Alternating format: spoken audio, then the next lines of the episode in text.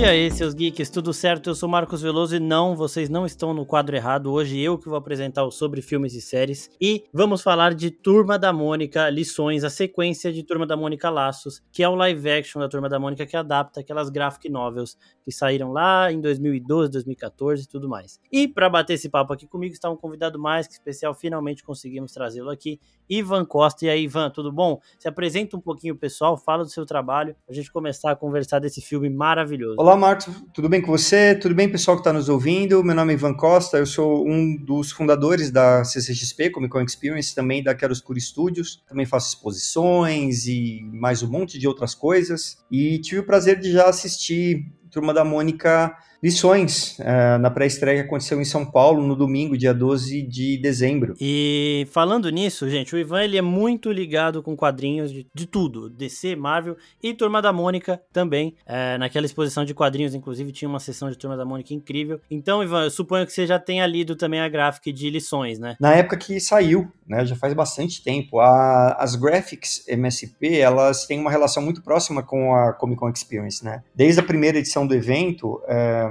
a MSP e o Sidney Guzman, eles usam a, a CCXP para divulgar os próximos lançamentos, para reunir os artistas em sessões de autógrafos, sempre tem um painel específico de Graphic MSP, então tem um relacionamento muito próximo com esse com as graphics e especialmente no caso do, dos filmes porque o Daniel Rezende também é meu amigo. É, então, inclusive, na sessão que eu tava, que teve uma, uma entrevista, uma coletiva de imprensa depois, o Sidney falou que foi você que, que fez a conexão aí, que o, o, Daniel falou que você queria dirigir, aí você falou com o Sidney, e o Sidney já começou a mexer os pauzinhos dele ali para que esse, é, esse projeto saísse do papel, né? Pois então... é, foi uma, uma história engraçada. Eu tava num, num jantar com o Rafael Grampá, e ele disse: Ah, tem um amigo meu que tá vindo aí. Aconteceu que esse amigo era o, o, Daniel Rezende. E ali, conversando, ele disse que uma das frustrações que ele tinha é que ele tinha perdido a oportunidade de dirigir Turma da Mônica Laços, que é uma graphic novel que ele gosta muito, que ele enxergava um filme ali dentro, só que um, o projeto já estava com uma produtora. Na mesma hora eu escrevi para o Sidney Guzman e perguntei se já tinha um diretor, um diretor atrelado ao projeto. Ele disse que não. Eu perguntei se podia apresentar alguém. Uh, daí eu fiz a ponte entre eles e deu certo. Uh, deu super certo. Deu muito certo. E eu, o Daniel sempre volta nesse assunto. Recentemente ele estava até almoçando aqui em casa e ele fala, de novo voltou nisso. E ontem, é, no, no domingo, dia 12, eu fui à pré-estreia convite dele, inclusive, para assistir Turma da Mônica Lições. E assim, gente, só para falar para vocês aqui tem spoiler, mas uma coisa que a gente não vai falar é da cena pós-créditos. O filme tem uma cena pós-créditos, ela é bem divertida e como a gente não quer estragar a surpresa de ninguém, a gente não vai falar dessa cena especificamente. E começando, Ivan, eu quero saber de você o que, que você achou da adaptação, né? Porque eh, em Laços eles pegam a história e eles adaptam tipo, praticamente tudo que tá que você lê na gráfica passa para a tela, né? Salvo algumas pequenas mudanças. Só que aqui eles tomam uma liberdade criativa maior. É, eu achei que isso fortalece a relação da turminha e das famílias, né? Então eles mudam bastante. Inclusive o Daniel até falou na entrevista que eles tomaram essa liberdade de, de mexer mais nesse filme aqui do que no anterior.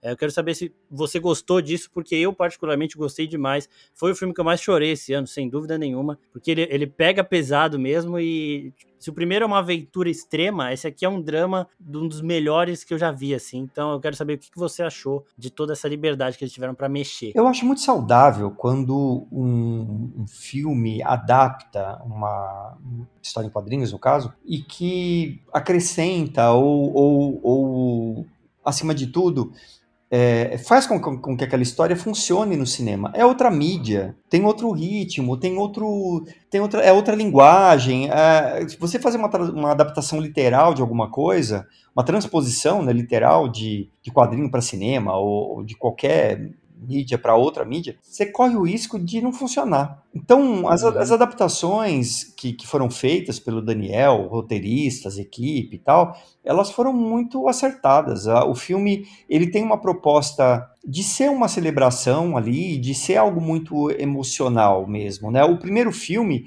ele era um road movie, é uma aventura né? O, o, floquinho desaparece, onde foi parar o floquinho? Vai todo mundo para a estrada, a criançada fica de noite na floresta. Ele tem uma outra proposta. Nesse aqui, ele, ele é uma celebração da, da, da turma da Mônica, né? E do universo do Maurício. Tanto é que tantos personagens são introduzidos na história. Né? Um monte Sim. deles né, aparecem ali pela primeira vez, alguns em cenas de poucos segundos, mas ele cumpre aquele papel de, de apresentar muita gente. E para quem conhece o, o universo do Maurício, quem conhece os personagens todos, é uma surpresa atrás da outra. Né? O tempo inteiro você está vendo um novo personagem, uma nova sequência, e aquilo vai dando abrindo umas, umas, portinhas na cabeça da gente, de lembrar daquele personagem, de lembrar da, da relação do personagem A com o personagem B. É muito, é, é muito emocional, né? Muito emotivo. Uh, você falou que foi o filme que você mais chorou no ano. É, acho que eu também. E a sala inteira ali da pré-estreia onde eu tava, nossa, era muita gente chorando. O Sidney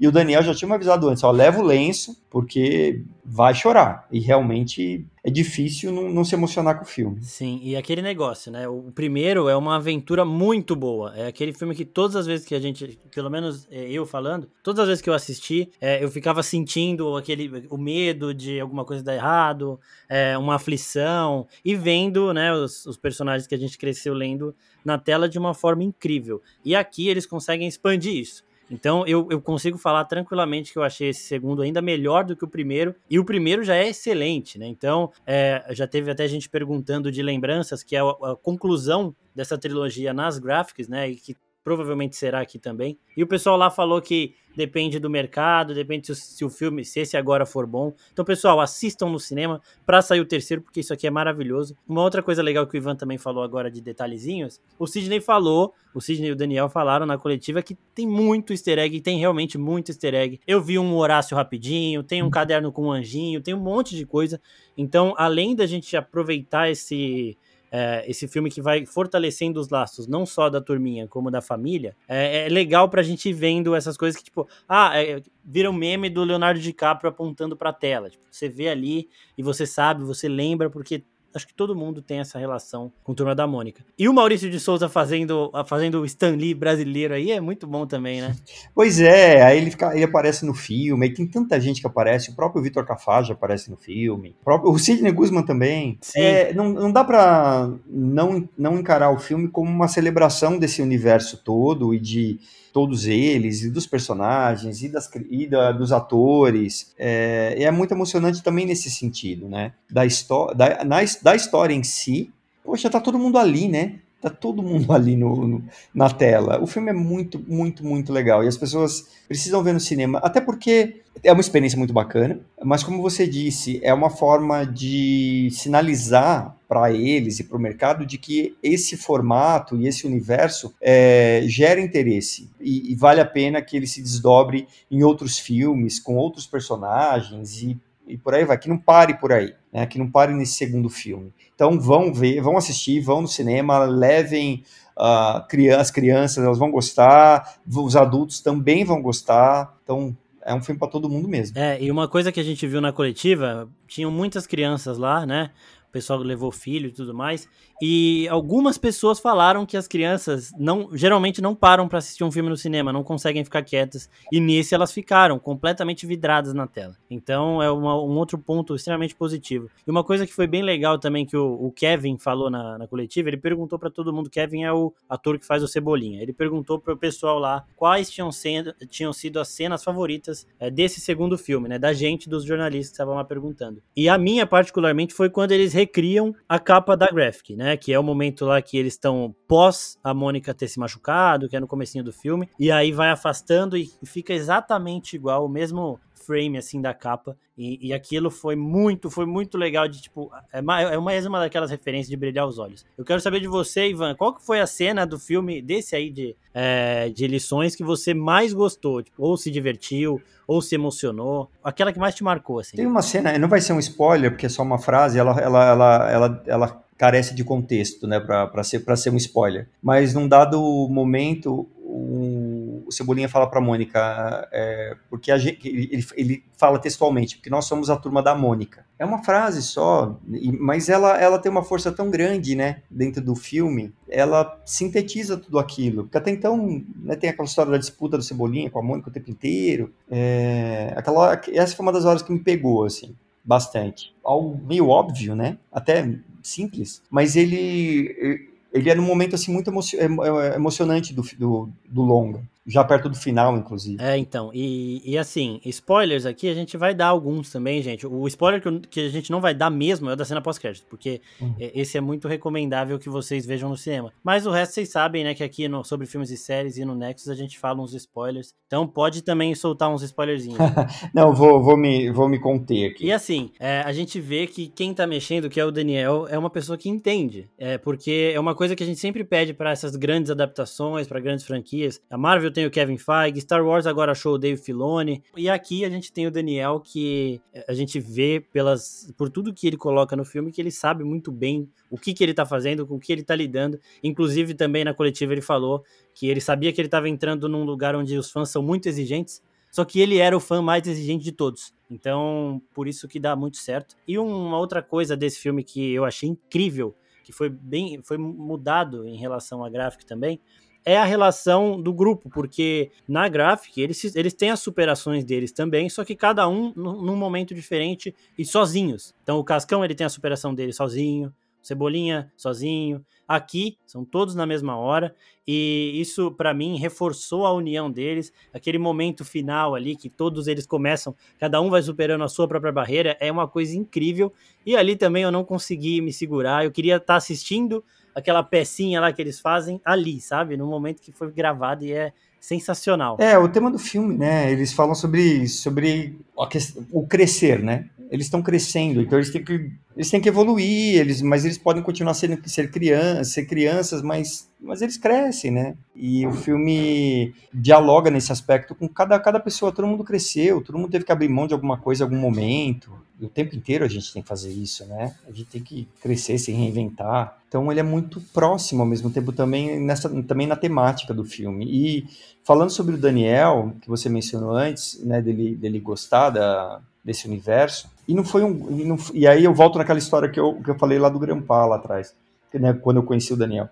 Ele, ele queria de fato fazer esse filme, esses filmes. Então não é, um, não é porque foi chamado, porque viu uma oportunidade, porque viu uma oportunidade profissional ou comercial, o que quer que seja. Ele realmente estava tristíssimo porque ele tinha achava que tinha perdido a oportunidade de fazer o filme. Essa empolgação e essa identificação com a história, com os personagens, com as graphics, ela, ele leva isso para a tela. Somada à competência técnica e profissional e artística do Daniel, né? Afinal de contas, é um realizador, um diretor, um montador indicado para Oscar, reconhecido no mundo todo, já trabalhou com Terence Malick, um monte de gente. Então, é, é, um baita profissional, um dos maiores nomes do cinema brasileiro de todos os tempos e que está emprestando tempo, talento, energia para filmes da Turma da Mônica, o que aparece na tela. Os filmes são, são incríveis. São maravilhosos e assim, né? A gente está vendo aí a maior marca de cultura pop do Brasil, acho que sem dúvida. É, e ele está pegando esse universo e está começando a criar uma coisa, porque hoje, ali na coletiva, até a gente vê a reação de todo mundo, né? Com o universo em si. É, a principal pergunta ali, uma que voltou algumas vezes, foi de sequências. Foi da conclusão da trilogia, foi de Turma da Mônica Jovem, foi de derivados com outros personagens, o astronauta, franjinho e tudo mais. Então a gente vê que eles querem continuar fazendo e que as pessoas também querem. Eu, inclusive, quero muito ver muito mais coisa, ver muito mais filme. Todos esses filmes eu vou ver no cinema. Inclusive, a Mônica, de verdade, né, a filha do Maurício Souza, ela estava lá também. E ela disse que o Maurício de Souza agora só confia no Daniel para fazer é, produções, adaptações para o cinema. Ela disse isso, palavras da Mônica mesmo. Então a gente já vê que cara, já, ele, já tá, ele já tá bem ali com o pessoal, né? Tá bem com o chefe. Né, e tá mandando bem demais. Inclusive, nesse filme, isso também se desenha nessas escalações que a gente vem falando, desde o primeiro. Cebolinha, Mônica, Magali e Cascão, a gente olha para a tela, o mundo real daquilo que a gente tá vendo tá ali. Não, acho que não tem muito para onde fugir dali, é perfeito. E agora ele coloca do Contra, ele coloca Nimbus, coloca todo mundo, a, a Marina também, tudo muito igual e tá e tipo toda e aqueles e aqueles negócios, né? Tem easter egg que você olha e, e o seu olho enche um pouquinho de lágrima. Então esse filme é uma homenagem para todo mundo que leu Turma da Mônica e aqui no Brasil, eu acho que falando de Turma da Mônica, é, sei lá, 80% das pessoas tiveram algum contato com esse universo. Então é uma coisa maravilhosa. E vocês podem perceber, gente, que a gente gostou bastante do filme, tá? Então assistam, mais uma vez reforçando para assistirem. Quero saber de você, Ivan, rapidinho também. Uhum. É, o que, que, você achou desses novos atores, desses novos personagens que entraram na história? Inclusive, a Tina, eu acho que foi a melhor escalação possível, a Isabelle Drummond, assim, é, encarnou total, sabe? É, é, é, muito legal eles, eles colocarem esses personagens ali e, e, de certa forma, testar né, esses personagens no filme, com o público, porque isso pode desdobrar em outras produções, né? Eu vejo um, um, um, um filme, uma, um especial, uma série, alguma coisa com a Tina, Tina, Rolo, Pipa, Zecão. Então, eles aparecem no filme, eles têm uma sequência ali, eles são apresentados, você entende a dinâmica entre eles e, assim, tá pronto para explorar aquele micro microgrupo, né, dentro do, do, do, da, do, universo da Turma da Mônica. Super funciona. Então, é muito legal ver essa, apresenta essa apresentação, porque ela tem muito potencial. E, se, de novo, né, pessoas assistirem, foram ao cinema tal, e, e mostrarem que tem interesse nisso tudo, pode ser que isso vire um audiovisual específico, né, dessa, dessa parte da turma, que seria muito legal de ver. Essa é a minha torcida, para o universo, o Mônica Verso, que é o que já chamaram hoje na entrevista, na coletiva. Mônica Verso vai acontecer eu espero que aconteça assim, de verdade, é, com todos esses personagens. E uma outra coisa bem legal também é a forma, é, são as soluções é, visuais que eles dão para algumas alguns personagens que a gente olhava assim e falava, putz, passar isso aí para a tela vai ser difícil. O Bidu, o próprio rolo, o rolo, tipo, você olha na tela e fala, putz, como é que o cara vai transformar isso num live action? E a transformação é, é plausível, não é nada forçado, porque às vezes, em Hollywood mesmo, você vê umas adaptações que a galera passa dos quadrinhos pra tela e você fala, nossa, ficou muito bizarro isso. E aqui não, Sim. é tudo soa muito natural. Pois né? é, para facilitar a vida, hoje você vê uma pessoa de cabelo azul na rua é menos, menos incomum do que já foi. Então, é, ter um personagem assim, você fala, ok, né? Então, é, o, é, o, momento da, dessas adaptações também é favorável. Essas coisas que poderiam parecer um pouco bizarras, elas não são mais tão bizarras no mundo real. E aí fica tudo mais palatável, né? Uh, o filme funciona bem e, e essas, essas representações desses personagens que nos quadrinhos têm um visual muito estranho, não fica tão estranho no, na tela grande. Eu comprei até o cachorro verde e cachorro azul, já, já comprei, sabe? Então tá, tá tudo certo. E uma outra coisa do filme mesmo, da trama, assim, é que a Graphic, ela, ela meio que tem como trilha de fundo Romeu e Julieta. Eles estão ensaiando para peça da escola, isso no, na HQ. E aqui no filme eles meio que pegam isso, só que a solução que eles dão para para o conflito geral, assim, a, a grande trama, ela envolve as famílias, que é uma coisa que não tem na graphic novel. É, o problema que eles têm que resolver é só entre os quatro. As famílias não, não, não rompem, não acontece nada, eles se mantêm. Então aqui eles deram um, um outro peso para Romeu e Julieta também, que foi surreal de, de incrível. Esse, porque no começo, eu tinha, depois que eu li, eu, eu reli para assistir o filme, e aí eu falei, ah, eu quero ver a cena do, do Cebolinha indo na janela da Mônica, como se fosse um Romeu e Julieta, mas não sendo Romeu e Julieta. E tem a cena dele indo na janela tal, mas é um pouco diferente. Só que aí no final, que a gente vai vendo o conflito familiar e tudo mais, ficou muito melhor.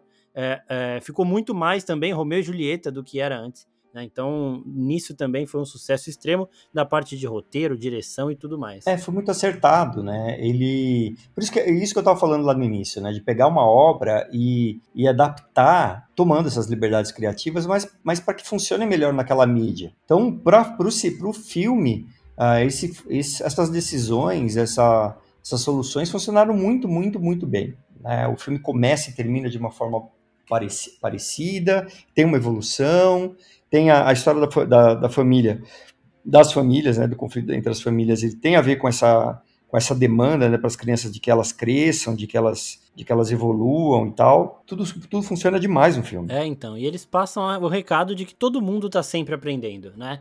É, inclusive, quando ele, a gente estava lá conversando com eles, o, o Daniel e o Sidney estavam falando que o roteiro estava muito complicado de ser finalizado. Só que aí, num momento, eles chegaram na frase: é, Você pode crescer sem deixar de ser criança. E a frase, alguém falou, o Daniel estava falando lá, que alguém falou essa frase, acho que talvez tenha sido até o próprio Sidney, mas. É, e aí, essa frase deu o estalo de: É isso.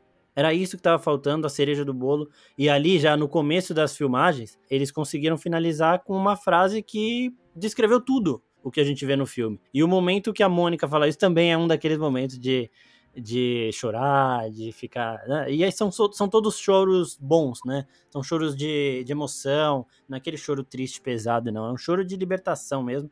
E o filme até passa muito isso de que todo mundo está aprendendo ali. Não são só as crianças que estão aprendendo. As crianças também ensinam, né? Então, é, é, tudo acerto. É tudo acerto. E essa, e essa frase mesmo, ela, ela acaba sendo um. Não um easter egg, mas ela acaba sendo um, em si um recado para a base de fãs mais hardcore, né? Porque quem coleciona e gosta de quadrinhos já ouviu em algum momento, pode ter sido hoje, pode ter sido há muitos anos, coisas do tipo, isso é coisa de criança. Quadrinho, colecionável, quadro na parede, uma camiseta de super-herói.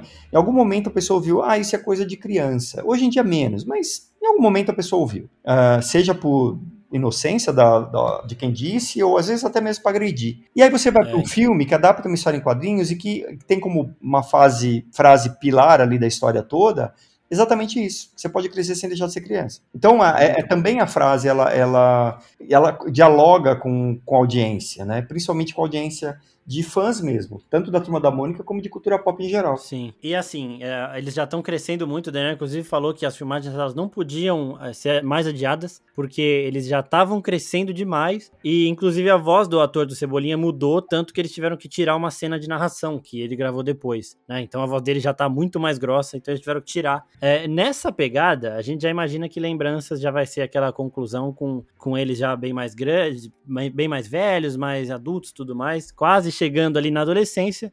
E eu quero saber se você acha que isso pode desencadear, sim, em alguma coisa de Turma da Mônica jovem, se você gostaria de ver, né? Mais do que achar se vai acontecer ou não, se você gostaria de ver é, isso tendo sequência com Turma da Mônica jovem. E aí o Daniel, sei lá, tendo mais liberdade para tipo, agora vai ser a minha história, uma história nunca antes contada, que a gente vai começar aqui, porque não tem muita coisa é, concreta, né? São historinhas, historinhas, e ele vai contar uma deles, sabe? Bom, eu acho que o tamanho que, que, que os atores estão já, o Kevin tá do meu, da minha altura, né? No, no, no final da, depois da, da pré, eles estavam todos lá. Eu, a gente acabou assistindo a, a, pré na sala do elenco. Então tava todo mundo na uhum. mesma sala. E, e aí no final estavam todos ali juntos. Tá? Eles estão enormes. o Kevin tá muito alto. É, eles estão a um passo de Turma da Mônica Jovem, né? Se você esperar um pouquinho mais, porque assim, nas, nas histórias da Turma da Mônica Jovem, num dado momento, o Cebolinha e a Mônica casa. Sim. Então, eles estão hoje tá um pouco cedo. Eles têm, sei lá, 16 anos. 15 anos. É, acho que por aí, 15, 15. É, então tá um pouco cedo para isso. Mas se esperar um pouquinho mais, se tiver uma turma da Mônica não jovem, mas adolescente, já já tá dando, uhum. a idade já deu. Então eu, eu acho que tem uma vida longa, pode ter uma vida longa pro para os atores continuarem nos, nesses personagens, é, em função disso, a, já tem uma, uma, um histórico de aventuras deles crescendo e eles estão nesse, nesse, nesse ponto, né? A, a própria, o próprio filme Turma da Mônica Lições, ao tratar dessa história de crescer e, e, e, e deixar de. E, é, melhor, crescer e continuar a ser criança, é, e já tem uma ruptura grande em relação à, à, à Turma da Mônica clássica. Tudo bem, a gente está falando de Turma da Mônica é, das graphics, mas já tem uma, uma diferença grande. Na turma da Mônica Clássica, eles não crescem nunca, né? Ali é uma coisa meio dia da marmota. Eles são sempre aquela idade, sempre ali perto dos sete anos e não sai daquilo. Agora, é, eles são eles estão grandes, né? Ele, eles, os, os diálogos, as situações, eles já estão maiores. Então, uma adaptação de, de lembranças, por exemplo, já vai ter que, teria que levar isso em consideração e, e ver uh, os quatro e o, e o restante né, da, da turminha numa é, em histórias de uma turma da Mônica jovem ou adolescente, eu acho que faria especial sentido. E assim também, né? A escolha dele está sendo muito assertiva desde sempre, porque são muitos atores ali em, no seu primeiro trabalho. Inclusive a atriz que faz a Mônica, ela até falou, o primeiro trabalho dela foi em Laços e agora em Lições e a gente vê a evolução, a gente vê o nível de atuação crescendo. A Mônica, né, é a Júlia Benite. A Mônica, ela tem as cenas mais difíceis no sentido dramático do, do filme, porque ela é que mais tá chorando, e a gente sabe que chorar não é fácil em tela, e ela arrebenta, arrebenta. É, ela tem um arco ali muito forte, né, e, e acaba conduzindo a, a, a, história em vários, em vários aspectos. E ela tá, muitos, muitos momentos, ela tá sozinha, e ela, ela tá longe do, dos outros dos outros membros da turminha, e ela tem que segurar aquilo ali, né, e, e passar a, aquilo que a Mônica está tá sentindo. As quatro crianças, elas estão muito bem. É, muito bem. Eu quero, eu quero muito vê-las em outros personagens até, mas também com a turminha uh, em histórias em que eles estão mais velhos. Isso também foi uma outra, uma outra decisão acertada do, do Daniel na escolha do elenco. Pegar um, ah, atores que não eram conhecidos, então você cria uma relação com eles de que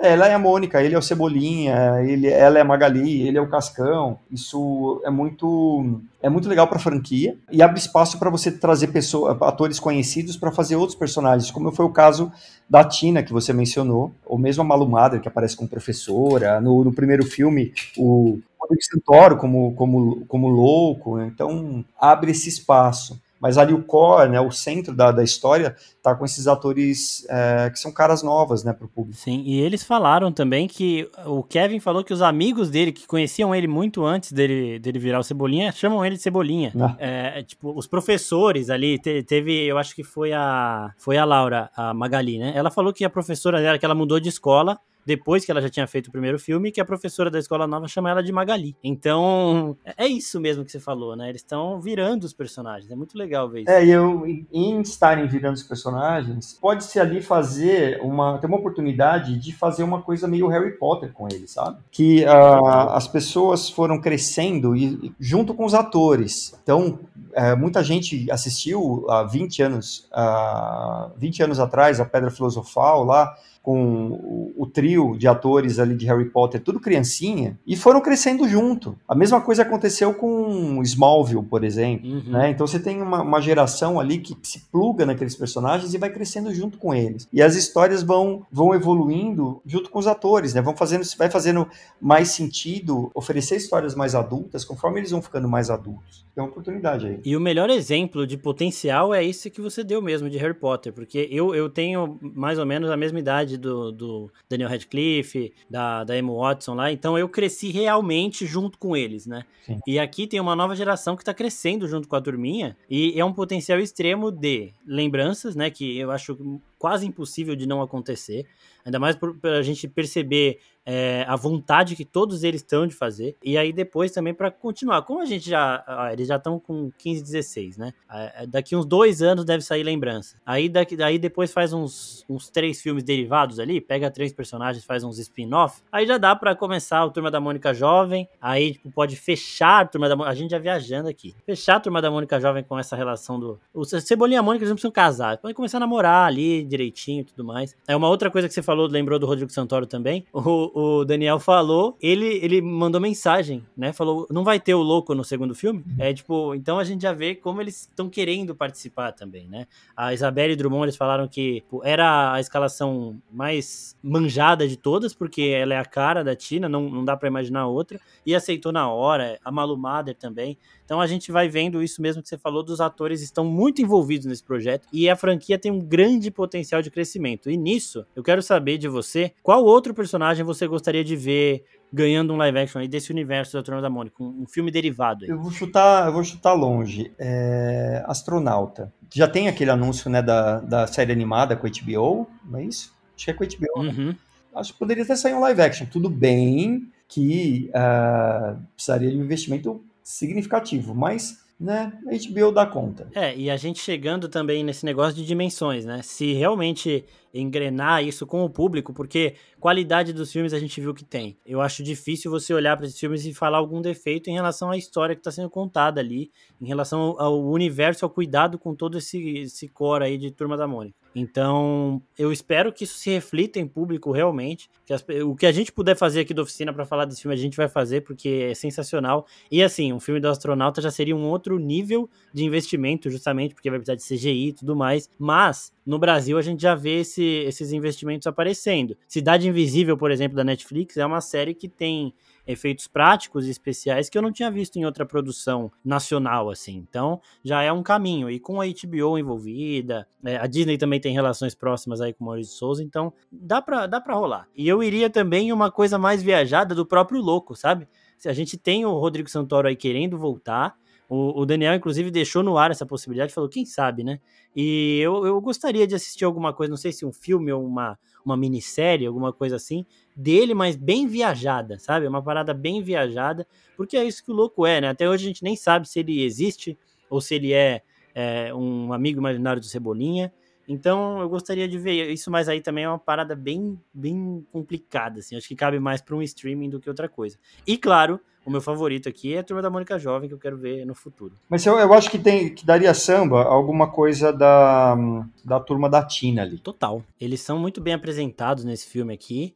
A dinâmica deles funciona e o jeito que a Tina apresenta também como uma espécie de é a Turma da Mônica um pouquinho mais velha, sabe?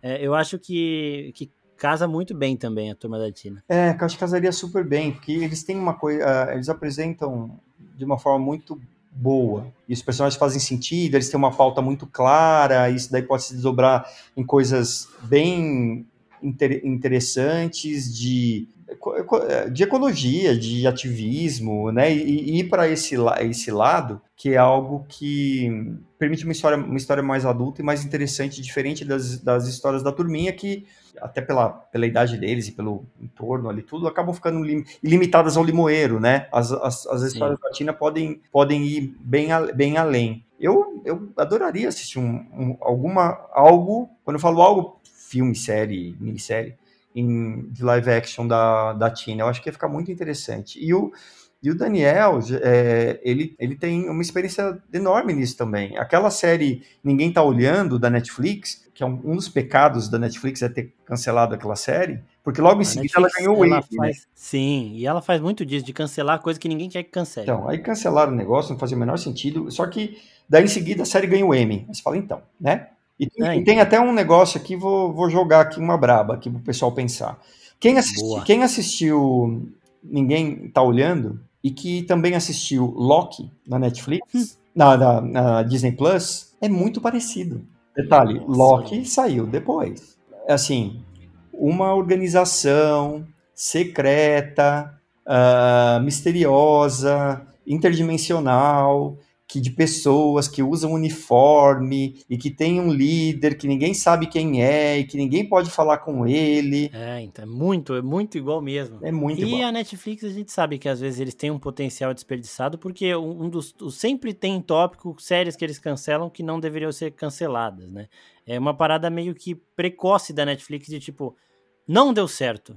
Eles não, não, tem, não tentam ainda enxergar um potencial. Um, dois exemplos disso que a gente teve esse ano são o Legado de Júpiter e Cowboy Bebop, né? Eles cancelaram as duas na primeira temporada, porque a primeira temporada não teve uma boa recepção, mas dava para enxergar potencial de crescimento nas duas e não deram chance. Agora séries como La Casa de Papel, por exemplo, que acho que todo mundo concorda que três temporadas estava bom, eles vão até cinco, parte 2, parte 3, derivado, não sei o que. Então, acho que isso ainda deixa um pouquinho a desejar, mas agora falando aqui desse universo, gente, eu vou perguntar pro Ivan da cena pós-crédito só para sem ele falar nada, só para eu saber como ele se sentiu. É, então, Ivan, eu quero saber o que, que, você achou daquela cena, quando, quando a cena começou, assim, quando é que você se tocou o que estava acontecendo? Então, é, eu já sabia que tinha cena pós-crédito, porque já tinham me falado. Quando eu fui gravar uma visita à, à MSP com o Maurício, ele falou, ah, então, vai ter um filme, tal, tal, tal, tal, tal. Ele falou, ah, inclusive tem uma cena pós-crédito. Ele já hum. deu um spoiler.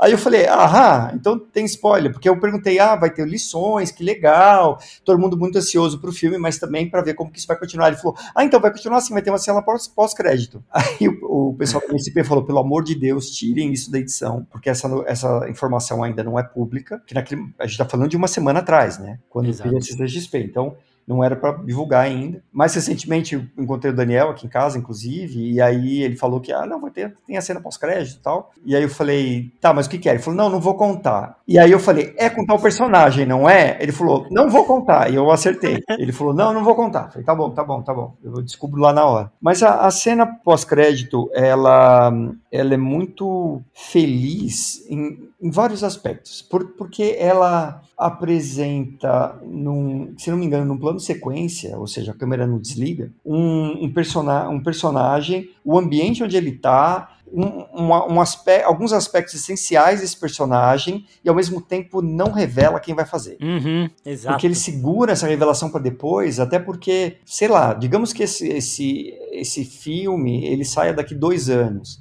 Essa criançada cresce, Sim. entendeu? Então, ao não revelar o ator, ele, ele, ele eles ganham um tempo para escalar, para botar no estúdio, para filmar e para acontecer. Porque é o que você falou do Kevin, é, é, é muito rápido. Eles já. A, a, voz muda, tudo muda, cresce, o formato até do, do corpo muda, como é que faz, né? Então, ele, eles ganharam, ganharam, foi muito esperto fazer isso, porque eles já sinalizaram que vai ter, não disseram que vai ser, já criaram um, uma, uma, expectativa e um hype, mas não, não, se, não se comprometeram quanto, olha, eu tenho que fazer isso correndo, porque senão a criança vai crescer. É, e esse mistério é um mistério, assim, nível, vamos, né, colocando aqui um que todo mundo viu e lembra, o Thanos, quando ele foi apresentado, ele não tinha um ator também. É tudo bem que ali era CGI puro praticamente naquela primeira cena, ele aparece fazendo uma, um rosto, né, uma feiçãozinha ali.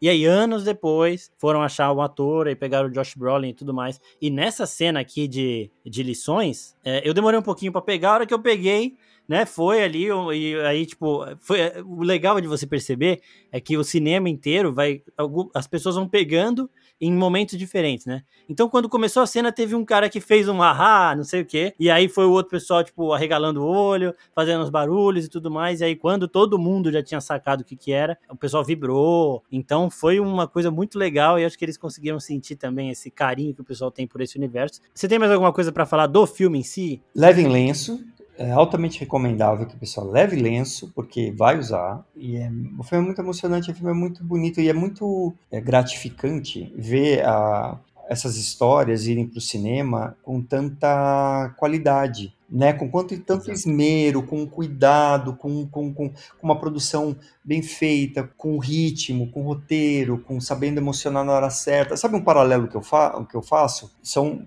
ah, propostas muito diferentes, mas com os filmes do, do Paulo Gustavo. Sim. Eles eram muito bem acabados, eles tinham uma mensagem clara, eles tinham ritmo, eles eram engraçados, eles, eles é, incluir uma mensagem ali no meio. Não dava, não dava para esperar nada diferente do Daniel. Como, como eu, disse antes, ele ele está no, no, topo da, da, categoria dele. Eu não estou falando disso nem de Brasil, estou falando de mundo. Uhum. É, e ter alguém com esse tipo de talento, dedicação e carinho com os personagens, trabalhando com, com adaptações de histórias da Turma da Mônica, sério, é, é um presente para todos nós. Sim. É uma, um exemplo na, na própria história é do primeiro filme é quando ele coloca o louco para contracenar só com Cebolinha, né? Porque o próprio Maurício de Souza já falou e já tiveram situações, momentos de que algum roteirista colocava ele para falar com a Mônica em algum momento, coisa bem curtinha assim. Mas isso é uma coisa que a maioria das pessoas que lê